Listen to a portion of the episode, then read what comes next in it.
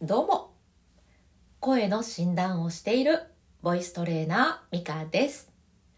この配信は配信者が聞くラジオ。あなたの発信を応援していく番組です。今日は声の不思議についてちょっとマニアな話をしていこうかなと思っております。えボイシーパーソナリティでもありますし、漫画家としてもとても有名なひうらさとる先生が、 Voicy のね、チャンネルの配信の中で声についてお話ししてくださっていたので、それを取り上げてお話ししてまいります。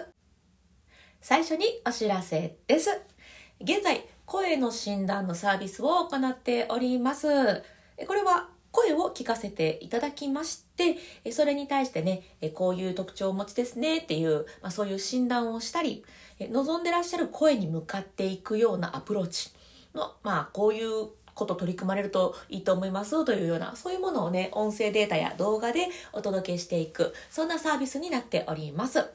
で10日間のサポートがついておりますので、わからないこととか聞いていただけたらいいですし、もうそのステップが終われば次のステップにどんどん進んでいくような、そんな形で進められますので、えー、興味がある方は概要欄ご覧ください。では、本題でございます。え声について Voicy でねひうら先生がお話ししてくださっていましたこれもね概要欄の方にリンク載せておきますのでもうぜひぜひ聞いてほしいんですけれどこの声って、えー、声帯というね、まあ、声の帯って書くんですけれど喉仏の中にある本当に小さな、うん、器官 がありまして、えそこで声の元が作られます。この声帯自体で声が鳴っているというよりはここが発信源になっていてでそこから体中のいろんな影響があり声になっているという、まあ、そのあたりの説明をね日浦先生がしてくださっているんですけれどこのいろん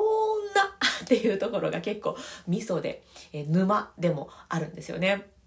このいろんなというのが、うん、ちょっと一言で全然言えないので、一つだけピックアップしてお話しすると、まず口の中。口の中の形だけでも全然声って変わるんですね。私がよく配信で言っているのが、口の奥の方を使うといいですよ、みたいなこと言ってるんですけれど、まあ、わかりやすく私は奥歯を使うっていうふうに言っています。上の奥歯と下の奥歯。ここの距離が近いよりは、広がっている方が、まあ、通り道としても広くなって声が出やすくなるみたいなことがあるんですよね。え、奥歯を狭めてあいうえをこれと奥歯をこうやって広げて 広げてあいうえをっていうのでは、まあ、声の聞こえ方も違いますし出してる感覚も全然違ってきます。声帯の震え方が何か変わっているというよりは口の中の形を変えただけなんですけどあいうえおとあいうえお全然声が変わるんですよね。でこういういろんな、えー、そのいろんなことが、えー、起きていて、えー、実際にねこう外に聞こえてくる声になっているんですけれど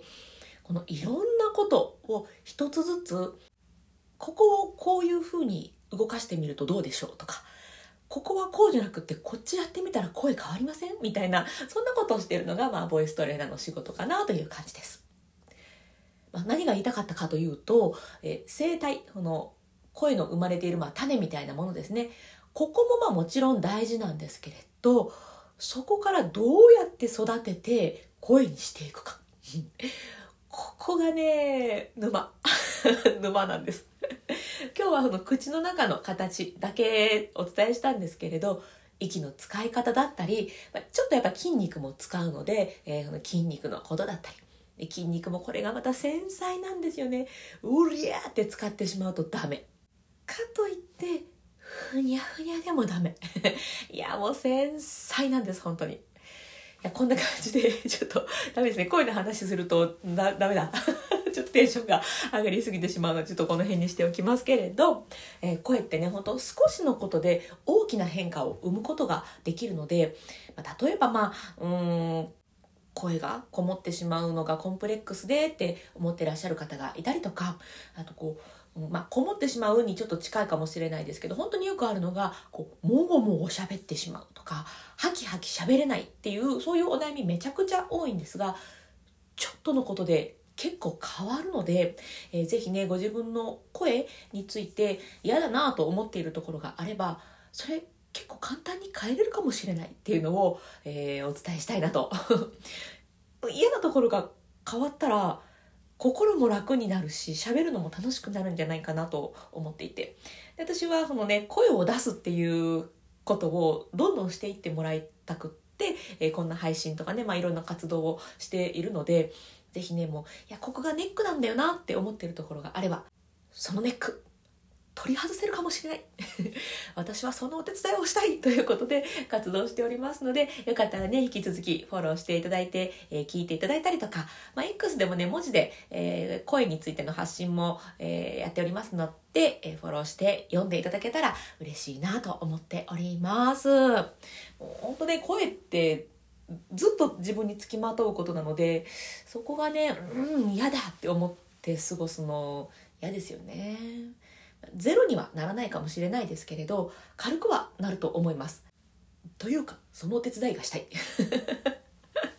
はいということで今日は声の、えー、あれこれについて、えー、お話しさせていただきました、まあ、ちょっとねマニアの話だったので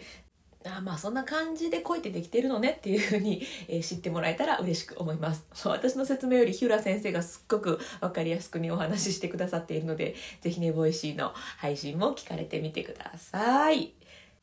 それではこの辺で。 stand.fm ではメンバーシップの配信もしております。こちらでは裏話を しています。この企画の打ち手の裏話。実はこういうことがあってねっていう話とか。今、えー、とある方ととある番組を作っているんですけれど、えー、その配信についてのとある話とかね。全部とあるですけど。なんかそんな話をしていたりとか。あとねやっぱこれが一番大事かなと思っているのが失敗談を話してます。あんまねちょっと公ではやっぱ言いにくいような失敗の話をしているんですけど失敗こそ本当勉強になるよなと思っているのでなんかね配信の役に立てたいなとか、うん、まあ普段の生活の役にも立つんじゃないかなという思いで発信しておりますので、え裏話気になる方はこちらも概要欄チェックされてみてください、え声の診断のこととこのメンバーシップのことと、えひうら先生の、え Voicy のリンク貼っております。では今日もあなたの声のアウトプット応援してまいります。ボイストレーナーのミカでした。またね。バイバイ。